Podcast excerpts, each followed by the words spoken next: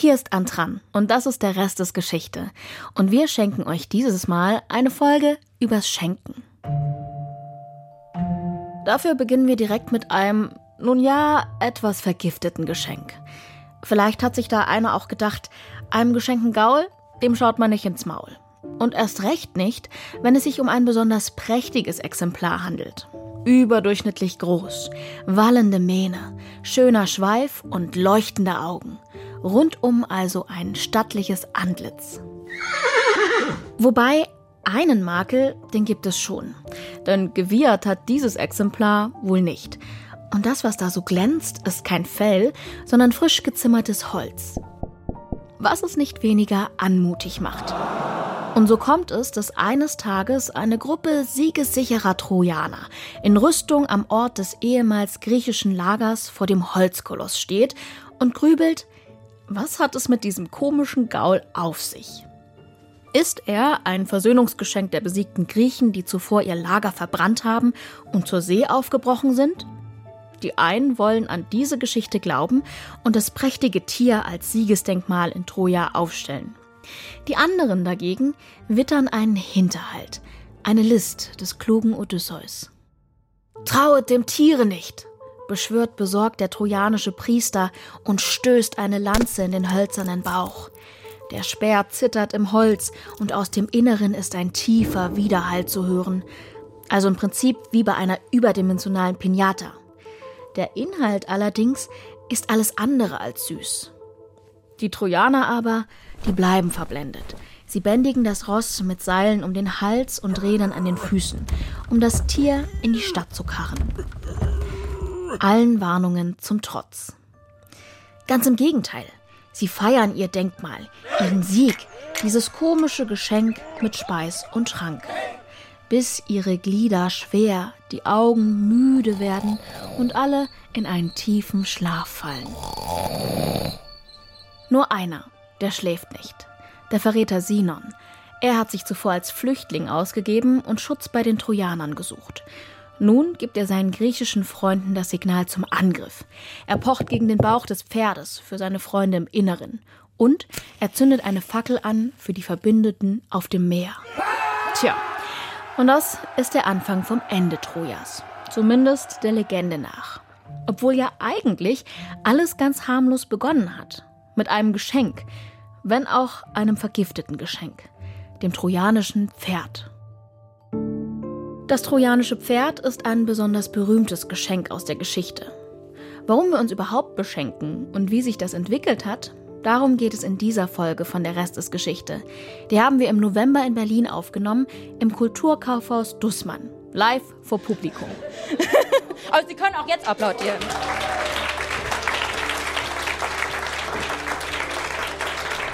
Wunderbar. Mit mir auf der Bühne war Beate Wagner-Hasel emeritierte Professorin an der Uni Hannover. Wagner Hasel ist Althistorikerin und sie gilt als die Expertin zu Gaben und Schenken in der griechischen Antike.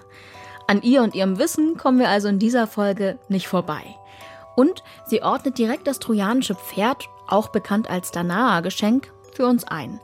Denn ob das wirklich ein Geschenk sein sollte oder eher eine vorgetäuschte Beigabe war, da ist sich die Geschichtswissenschaft gar nicht einig.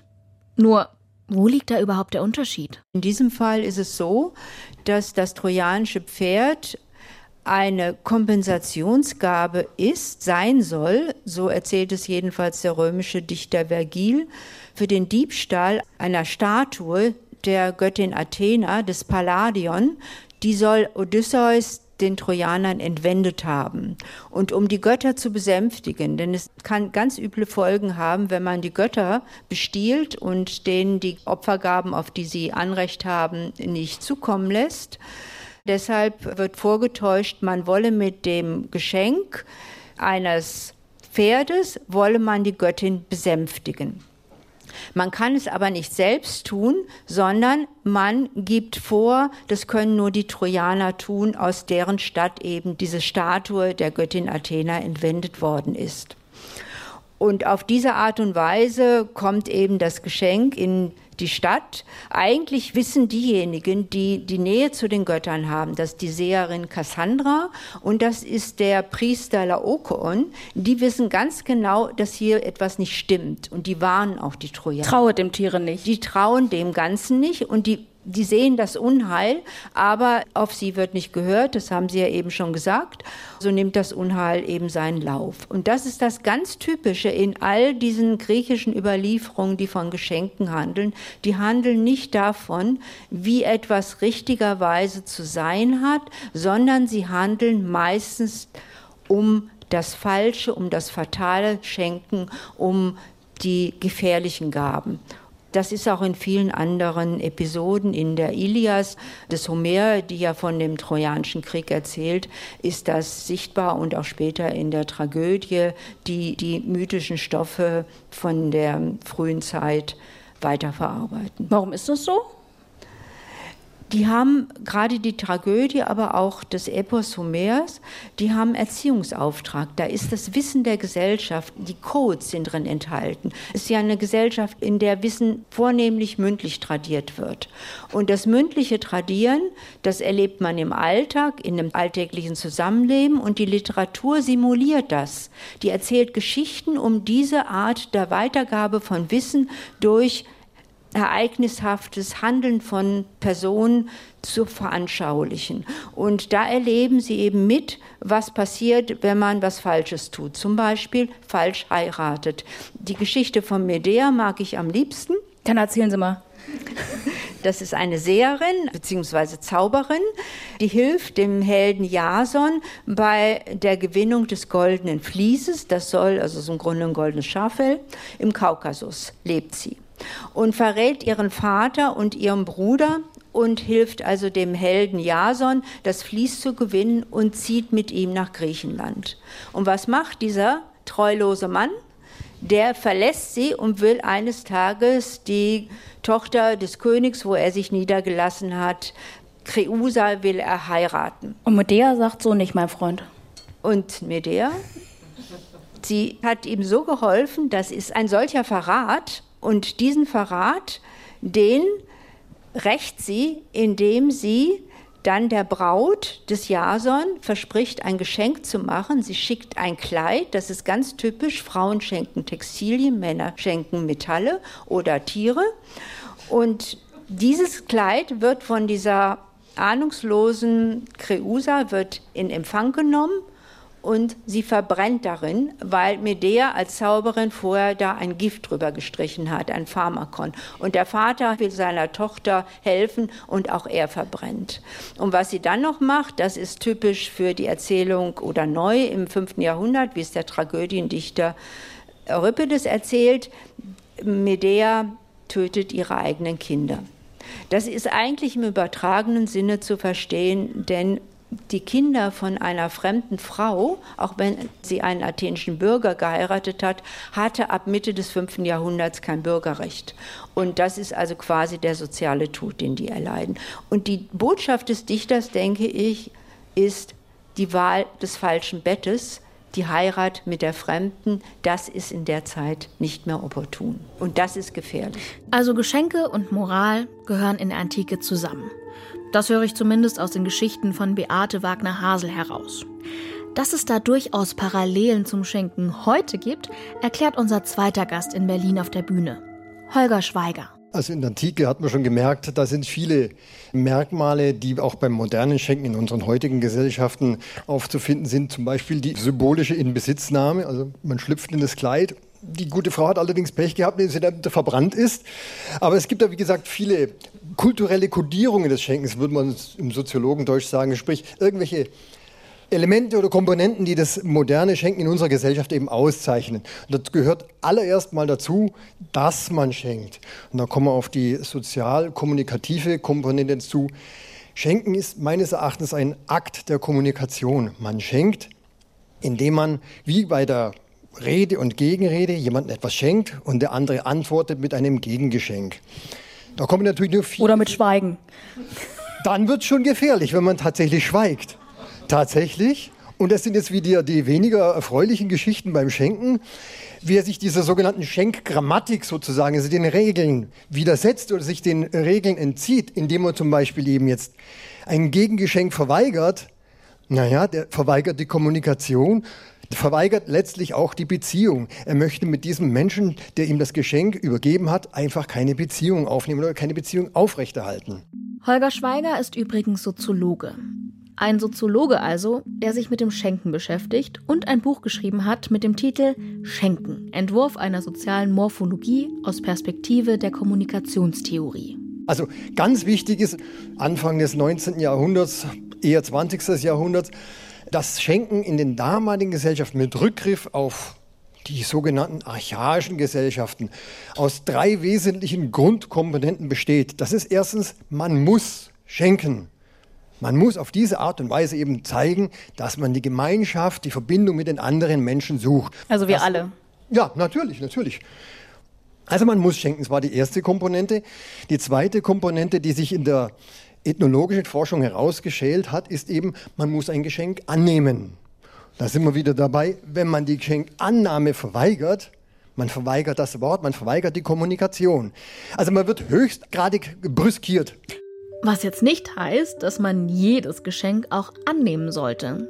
Denn es kommt immer auch auf den Kontext an. Absolut richtig. Wenn Sie zum Beispiel stellen Sie sich die Situation vor, Sie sind wegen einer kleineren Lappalie vor Gericht. Sie sind angeklagt und Sie gehen in den Gerichtssaal rein und überreichen dem Richter erstmal ein Geschenk. Mein lieber Mann, da ist aber einiges am Laufen dann. Also es gibt auch Möglichkeiten oder gewisse Situationen, da darf man nicht schenken und der Richter ist es qua Amt sogar verboten, ein Geschenk anzunehmen. Also der schert hier gemäß seiner beruflichen Position aus diesen soziologischen Regeln aus. Und das muss er, weil sonst sitzt er selber auf der Anklagebank. Geschenke können schön wie gefährlich sein, aber auch schlichtweg unangemessen. Und sie können sogar beleidigend sein, erzählt Beate Wagner-Hasel. Doch es gibt das Problem des falschen Geschenks bei Geschlechtern. Es gibt ja im Hellenismus Königinnen. Mhm. In Ägypten, in Libyen, von Kyrene zum Beispiel. Der ist etwas, eine Spindel geschenkt worden. Und das hat sie zurückgewiesen, weil das ist ein typisches Geschenk. Frauen schenken einander Gegenstände, die in ihren Arbeitsbereich gehören in der Antike. Und das Textilbereich ist ganz wichtig. Vor der industriellen Revolution sind Textilien, machen einen zentralen Wert aus. Gut betucht kennen Sie ja vielleicht auch alle. Das ist also wirklich ein Signum für Reichtum. Aber die wollte ein Heer führen und keinen Webstuhl bedienen oder spinnen. Und deshalb war das da das absolut falsche Geschenk. Aber das ist dann das Missverständnis oder der Konflikt zwischen den Geschlechtern, dass die einander dann die falschen Geschenke machen, weil die Botschaft der Spindel war eigentlich, du sollst keinen Krieg führen. Aber sie hat sich nicht daran gehalten. Dass Geschenke auch politisch sein können, zeigt sich bei der sogenannten Geschenkediplomatie. Also Schenken aus strategischen Gründen. Und besonders gern verschenken Staatslenker unter anderem Tiere. Da waren zum Beispiel die zwei chinesischen Pandas Bao Bao und Tian Tian, geschenkt vom Staatschef Hua Guofeng. Und die zwei gingen an den deutschen Bundeskanzler Helmut Schmidt als Teil der sogenannten chinesischen Panda-Politik. Von einem sozialistischen Bruderstaat zum anderen wanderte das Elefantenbaby Costco, ein Geschenk vom vietnamesischen Präsidenten Ho Chi Minh an den Ostberliner Tierpark in der DDR. Und Willy Brandt, der durfte sich über einen gleichnamigen Weißkopfseeadler von US-Justizminister Robert F. Kennedy freuen. Als Soziologe muss man natürlich sagen, die Soziologie bzw. die Schenkelemente, die ragen natürlich in jeden Bereich der Gesellschaft hinein, eben auch ins Politische. Das heißt, ein Politiker, der ein Geschenk bekommt oder der ein Geschenk überreicht, als Gastgeschenk zum Beispiel, der ist auch immer im Amt und muss quasi auch gewisse Regeln beachten, die über das, die sozialen Regeln hinausgehen. Ich habe mich seinerzeit auch mal beim, ich glaube beim Kanzleramt oder beim, bei irgendeinem Bundesministerium informiert, was die denn mit diesen Gastgeschenken machen und wer die Gastgeschenke unserer deutschen Politik an die ausländischen Gäste, wie die ausgesucht werden. Die Antwort war ehrlich gesagt ein wenig dünn, sicherlich auch nicht gestützt auf tiefste soziologische Forschungen, aber im Wesentlichen, die Geschenke werden höflichst angenommen, da sind wir wieder dabei. Sie werden auch entgegnet. Das wäre das dritte Element, von dem ich vorher sprach, was ich noch nicht genannt hatte. Also Gastgeschenke werden auch immer entgegnet. Aber dann letztlich werden die, ich glaube, wie bei der Polizei, bei den Verbrechen, werden die Sachen in irgendeine Art von Asservatenkammer deponiert und dort aufbewahrt. Wahrscheinlich kriegen sie auch noch eine Nummer und werden dort vorrätig gehalten. Aber nichtsdestotrotz, sie sind natürlich im diplomatischen wie im politischen Kontext auch eine Manifestierung von Bindungen, von politischen Bindungen, nicht nur zwischen diesen zwei Personen, die sich da treffen, sondern zwischen den zwei politischen Institutionen oder Systemen, die sich da begegnen. Dazu hat Beate Wagner-Hasel auch eine eigene Anekdote aus dem echten Leben parat. Denn auch ihre Familie hat schon mal solche unangemessenen Geschenke erhalten, bei denen man durchaus fragen könnte, war das schon Bestechung? Ich kann aus meiner eigenen Kindheit sagen, mein Vater war beim Bauordnungsamt. Und Schenkt dann, man da oft was? Und da, das heißt, der ist hingegangen und hat die Bauabnahme gemacht, geprüft, ob das richtig errichtet ist. Und was bekam er Weihnachten? Geschenke. Und wohin gingen die Geschenke? An die Tochter. Das war zum Beispiel, habe ich jahrelang als Studentin getragene Mappe, so eine Aktenmappe. Damit bin ich in die Uni gegangen und habe da meine hm, Stifte und meine Papiere reingesteckt. Also ich fand das toll, aber eigentlich war das Korruption. Der ist verstorben. Wir können ihn da, nicht mehr belangen. Es gibt auch extra Richtlinien dazu. Geschenke, in welcher Höhe darf man die als ein Staatsbediensteter annehmen? Also es werden da Schenkgrenzen von 5 und 25 Euro teilweise in Gang gesetzt, ab denen man was annehmen dürfe oder eben nicht. Also wie gesagt, je nachdem, ob die Aktenmappe diesen Wert ja, erreicht hat oder nicht, echt muss man entscheiden. Das ist großartig. Ich, ich sag mal so, es bleibt ja alles heute hier in diesem Raum. Bleibt, bleibt unter uns. uns. Ne? Absolut. Ja, genau.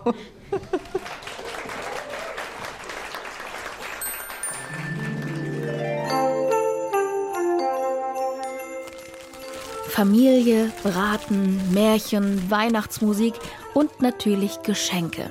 So sieht für mich ein Weihnachten aus dem Bilderbuch aus. Aber warum ist das so? Warum gehören diese Dinge für viele an Weihnachten einfach dazu?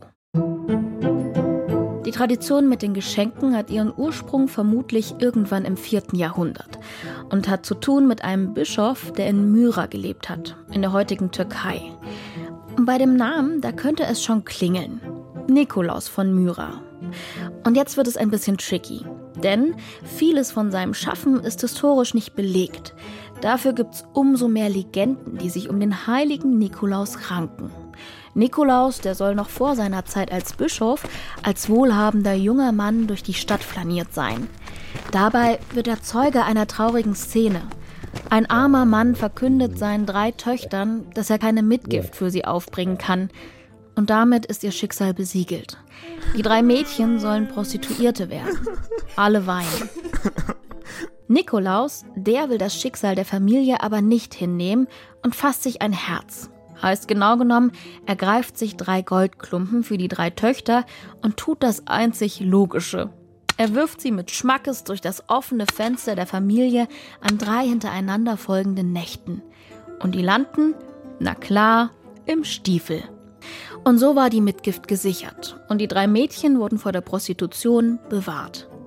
Ein kleiner Fehler allerdings unterlief unserem guten Nikolaus.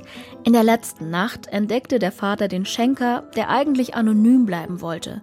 Und des Vaters Dank war Nikolaus natürlich auf ewig gewiss. Und so wurde aus Nikolaus von Myra wohl die Figur, die wir heute eher mit dem Weihnachtsmann verbinden. Ein Mann mit rundem Bauch, rotem Mantel und weißem Rauschebart, der für sein Leben gern uneigennützig Geschenke verteilt. Ho, ho, ho! Merry Christmas! Übrigens gibt es auch noch eine andere historische Nikolausfigur, von der hat mir Beate Wagner-Hasel erzählt. Der war Bischof in Patara, also in Lykien in der heutigen Türkei. Aber diese Legenden, die um ihn ranken, die eine haben Sie erzählt von den drei Goldklumpen, die fußen eigentlich auf dem hellenistischen Wohltäterwesen und auf dem Liturgiensystem. Es war nämlich so, dass Leistungen für die Gemeinschaft von Reichen gebracht wurden. Das ist das Nette und Positive an der Antike. Steuerpflichtig waren die Reichen nicht die Armen, zumindest in der, im klassischen Athen und auch noch im Hellenismus. Und diese Reichen errichteten Bauten, sorgten für Getreide und es gab auch die Sitte in Athen, dass die Töchter von Gefallenen mit einer Mitgift ausgestattet wurde. Also die Ärmeren mit einer Mitgift auszustatten, das hat durchaus eine Tradition. Das ist keine Neuerfindung, die nur mit dem Namen Nikolaus verbunden ist.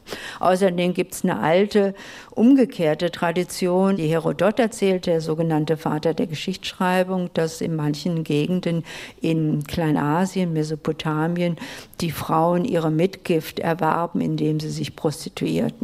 Das ist also nicht historisch wirklich gesichert, sondern das ist eine Erzählung. Also man kann die Sachen auch immer ganz unterschiedlich erzählen und bewerten.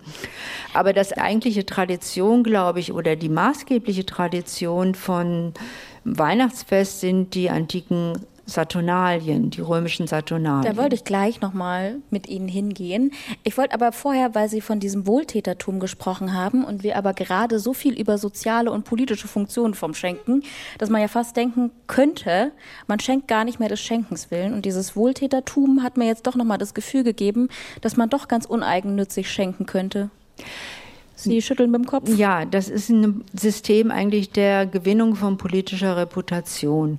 Und was die bekamen, die Wohltäter, die bekamen für die Leistungen, die sie, also die Bauten, die sie errichten, übrigens auch viele Frauen, bekamen sie Ehrenstatuen.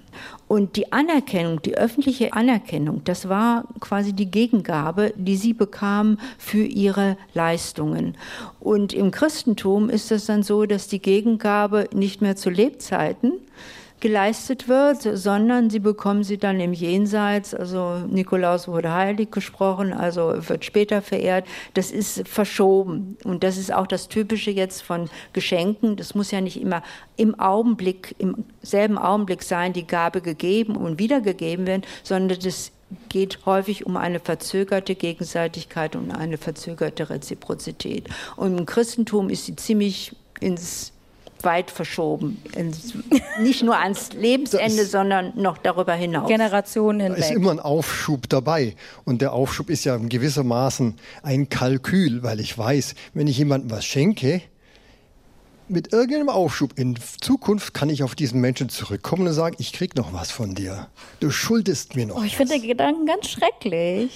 Deswegen, also dieses freigebige Schenken, diese reine Gabe, die man so gerne ja, sich mit meiner heilen Welt vielleicht zusammenredet, die gibt's eigentlich gar nicht. Also weder in modernen noch in archaischen Gesellschaften hat sich gezeigt, eine reine Gabe, also ohne einen Hintersinn, ohne auf eine Spekulation, auf Gegengabe oder auf die zwangsweise Verpflichtung, die der Beschenkte oder die Beschenkte dann mir gegenüber hat. Eine solche Gabe, die gibt es überhaupt nicht. Also, also gehen, erwiesen. Also gehen Sie heute entzaubert aus diesem Live-Podcast. Das bleibt Ihnen leider nicht erspart. Keinem von uns. Herr Schweiger, ich wollte jetzt noch mal fragen, ich hatte es schon angedeutet, ziemlich lange hat man im Christentum am 6. Dezember große Bescherung gefeiert. Das macht man in manchen Ländern, zum Beispiel in den Niederlanden auch heute noch so. Aber bei uns ist es ja jetzt der 24. Dezember. Das Woher kommt diese Trendwende? Das hat sich in der Tat verschoben.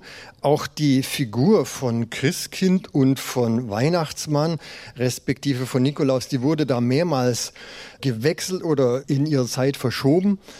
Zunächst einmal geht es tatsächlich zurück auf die Legende von äh, Nikolaus von Myra, wo ich auch schon eine andere Legende gehört habe.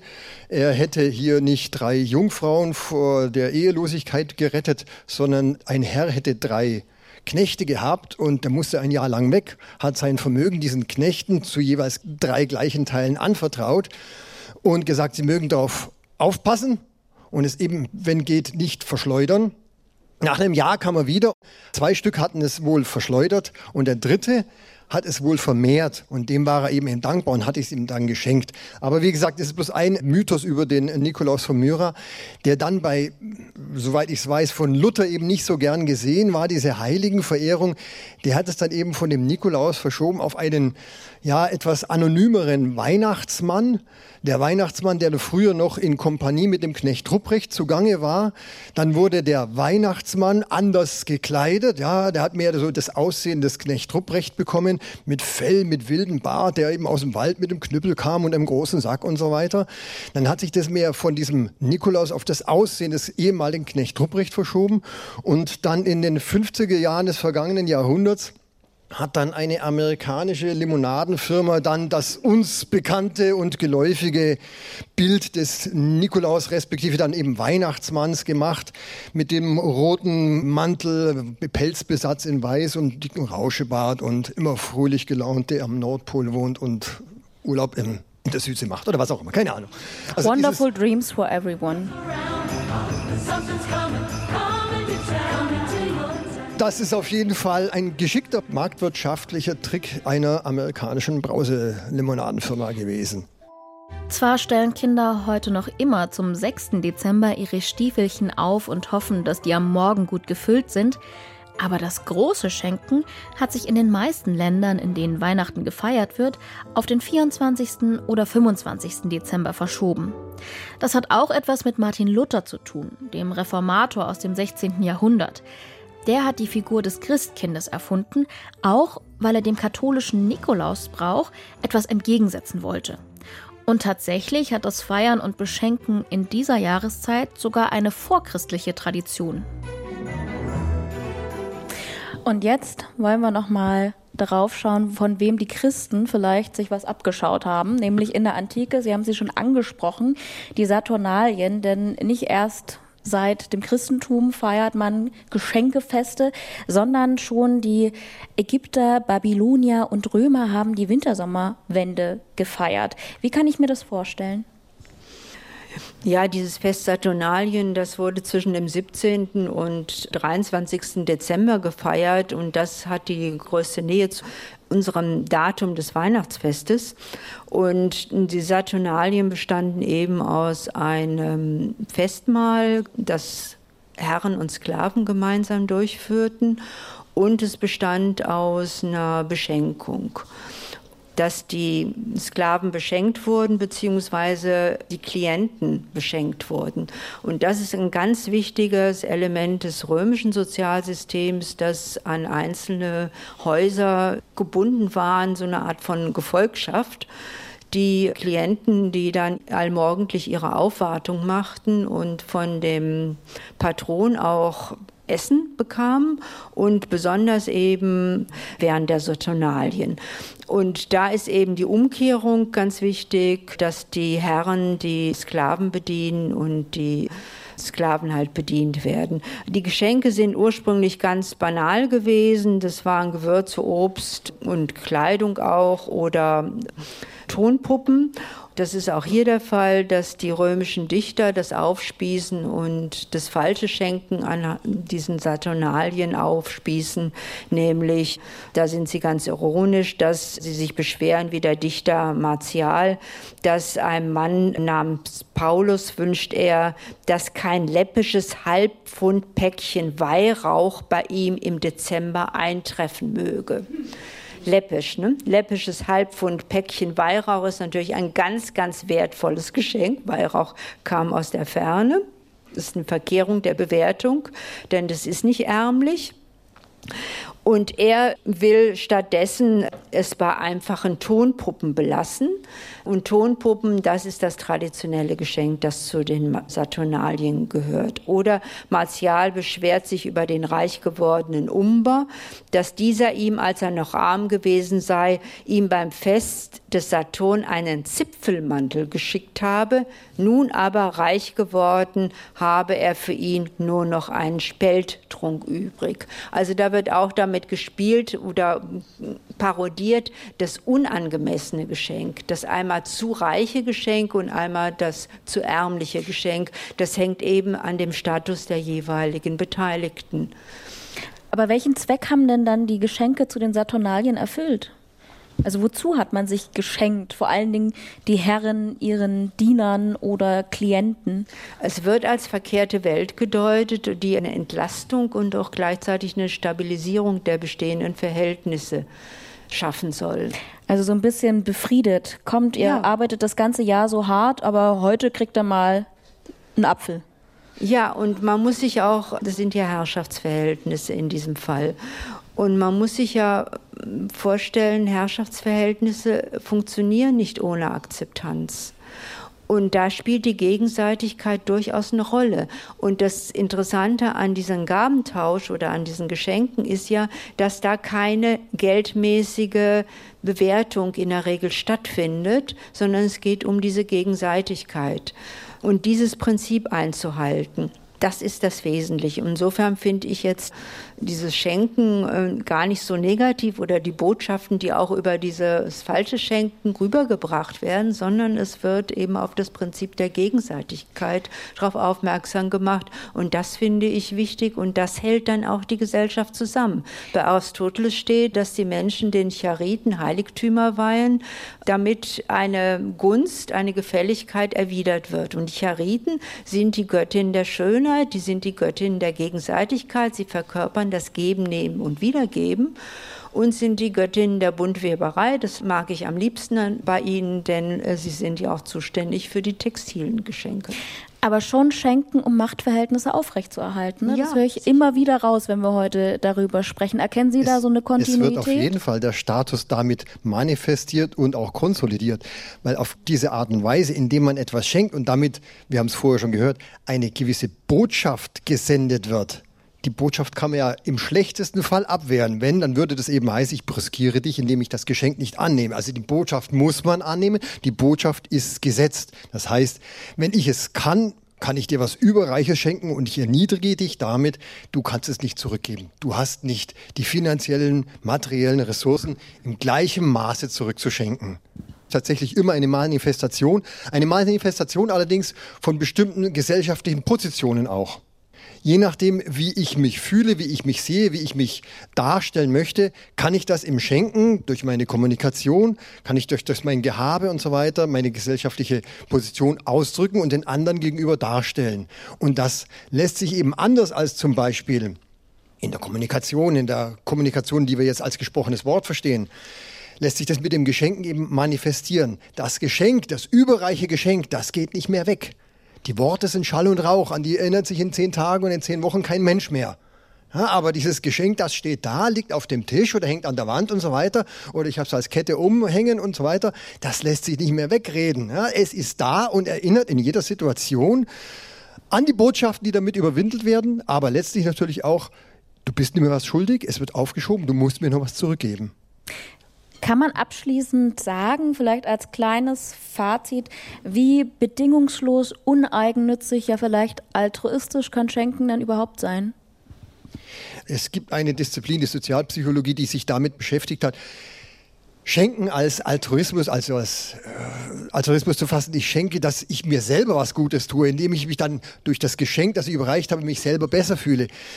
Ich vermute, oder meiner Ansicht nach dreht sich das quasi immer im Kreis. Die Sozialpsychologie oder die Altruismusforschung, die ist zwar sehr stark, aber meines Erachtens, wie gesagt, kommt sie da nicht zu einem endgültigen Schluss. Mich kann es nicht überzeugen, sagen wir es mal so. Ich bin immer der Auffassung, das Schenken ist kein Altruismus, sondern hat immer diese Form der Perpetuierung, also Fortsetzung von sozialen Beziehungen. Ich möchte mit dir in Kontakt bleiben und ich möchte mit dir eine Beziehung weiterführen. Und das ist im Prinzip das Wesentliche, bei dem es im Schenken seinerzeit in archaischen, ethnologischen Untersuchungen über archaische Gesellschaften geht, aber auch in den modernen Gesellschaften. Und wie sehen Sie das? Sind Sie überzeugt? Es gibt die altruistische Schenkung, die steht im bürgerlichen Gesetzbuch. ha!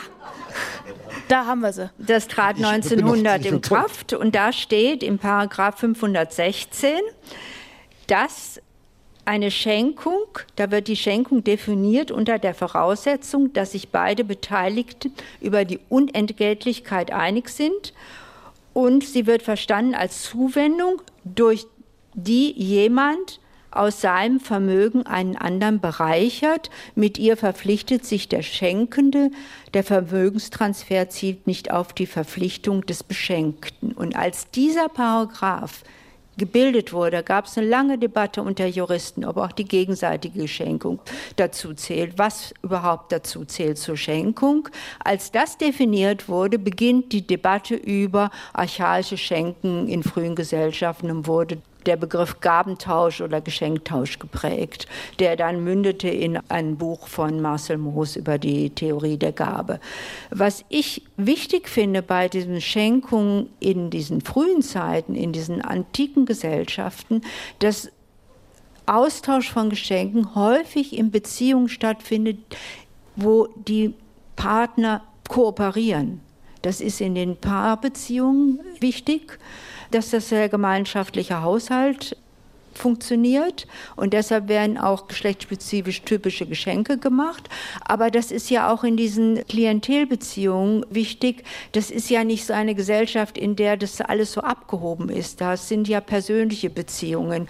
Da gehen die Mägde gemeinsam mit der Hausherrin, machen sie die gemeinsame Wäsche. Also nicht gerade Livia, die Frau des Augustus, Kaiser Augustus oder so, aber auf der unteren Ebene, auf dieser bäuerlichen Ebene findet das so statt. Und deshalb sehe ich also das Schenken in antiken Gesellschaften gar nicht so negativ und so fatal wird es eben in den Erzählungen präsentiert, aber eben nur als Warnung, aber nicht als, glaube ich nicht, dass es alltägliche Praxis war. Also für mich ist bei den Schenken ist ganz wichtig das Prinzip der Gegenseitigkeit und das kann man mitnehmen auch in die Gegenwart.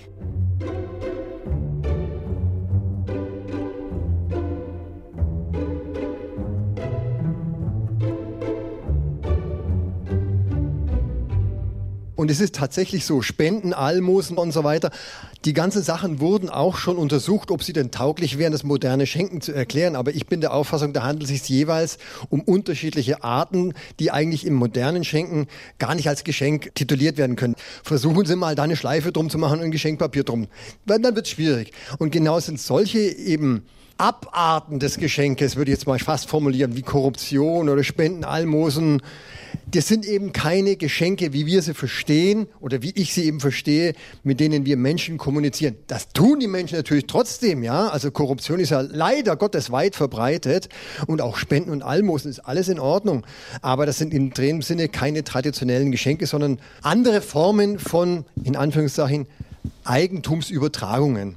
Keine echten Geschenke, die ich als Geschenke verstehen würde. Hat man da in der Antike so eine trennscharfe Unterscheidung gehabt? Das Problem ist ja, dass wir jetzt, wir haben im Deutschen das Wort Geschenk oder wir können auch Gabe sagen. Aber die Gesellschaften, die ich untersucht habe, die haben eine Vielzahl von Begrifflichkeiten.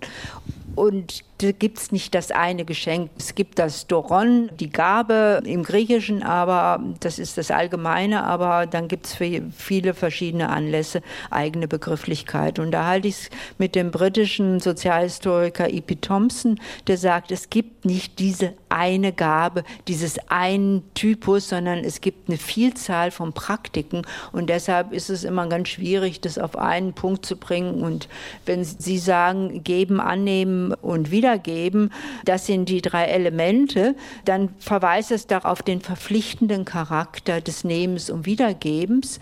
Das hat de Marcel Moos, als der sich damit beschäftigt hat, für sehr bedeutsam gehalten. Aber eigentlich ist das eine Formel, die aus dem Vertragsrecht kommt. Die kommt nicht aus antiken Praktiken, sondern das ist ein moderner juristischer Sachverhalt, der auf eine soziale Praxis als eine Erklärung angewendet wurde. Und man muss in jedem einzelnen Fall immer gucken, wie das da aussieht wie die Gegenseitigkeit eigentlich aussieht. Und ich mag den Begriff Gegenseitigkeit viel lieber als den Begriff Geschenk oder Gabe, weil der viel mehr umfasst. Der ist viel allgemeiner, aber das Prinzip wird eben deutlich, dass etwas nicht nur gegeben wird auf altruistisch, sondern das, was wiedergegeben wird irgendwann, das kann auch von jemand anders dann wiedergegeben werden. Die Juristen sprechen da auch vom Mutualismus, also von Wechselseitigkeit. Das ist auch möglich. Also ich würde nicht so schnell von Abweichung von Geschenk sprechen, sondern was für ein Typ von Geschenk ist es dann jeweils? Also hätten wir das jetzt auch nochmal endgültig entzaubert, falls irgendjemand mit romantischen Vorstellungen zu Geschenken hierher gekommen ist. Doch ich finde, man kann Romantik durchaus behalten. Man Aber dann nennen wir es Gegenseitigkeit. Ja, und da muss man auch den Kontext und die Beziehung und sich das alles anschauen. Ich meine, das Problem ist mit der Romantik oder Nicht-Romantik, ich finde, dass bei den Gaben die gegeben werden, man sich angucken muss, wie es weitergeht, wie die Beziehungen gelebt werden, wo die Gaben hingehen. Also es gibt ja das Paradebeispiel von Geschenketausch, Gesellschaft Melanesien, Trobriand-Inseln, Kula-Handel, den Malinowski in den 20er Jahren untersucht hat, beziehungsweise beschrieben hat. Während des äh, Ersten Weltkrieges hat er das untersucht. Und dann ist später nochmal die Annette Weiner, eine amerikanische Anthropologin, hingegangen, hat sich die Praktiken dort angeguckt.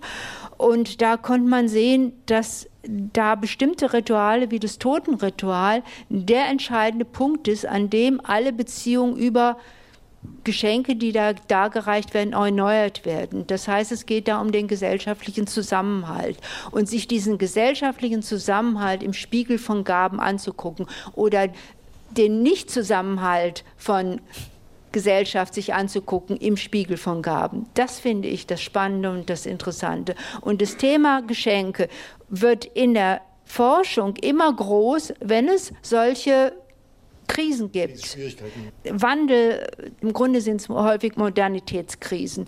Und die Nationalökonomen, die überhaupt mit dem Thema angefangen haben im 19. Jahrhundert, das zu beschreiben, die wollten die soziale Frage lösen, die durch die Industrialisierung aufgetreten war. Und die suchten in der Gabe ein Gegenmodell zum egoistisch verstandenen Tausch. Und den nannten sie aber dann nicht altruistische Gabe, sondern den nannten sie Geschenktausch. Also die Gegenseitigkeit war denen wichtig. Und bei denen ging es dabei eben auch um den Austausch von ökonomischen Werten. Also das hatte nicht nur eine soziale Funktion, sondern es ging auch um den ökonomischen Austausch.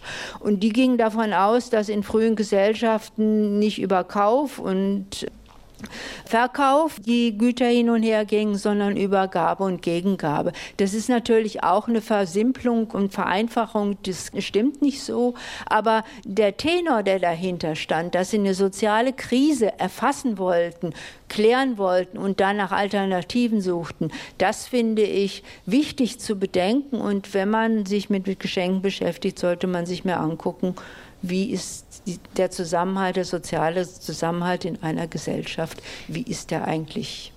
Schenken ist wissenschaftlich gesehen also viel komplexer als ein bisschen Schleifchen binden, Kleinigkeiten austauschen und damit Freude bereiten. Aber so theoretisch wollen wir in dieser Folge natürlich nicht enden. Deswegen habe ich meine beiden Gäste noch gefragt, was macht denn nun ein gutes Geschenk aus? Und was können wir bei der Geschenkewahl alle aus der Geschichte lernen?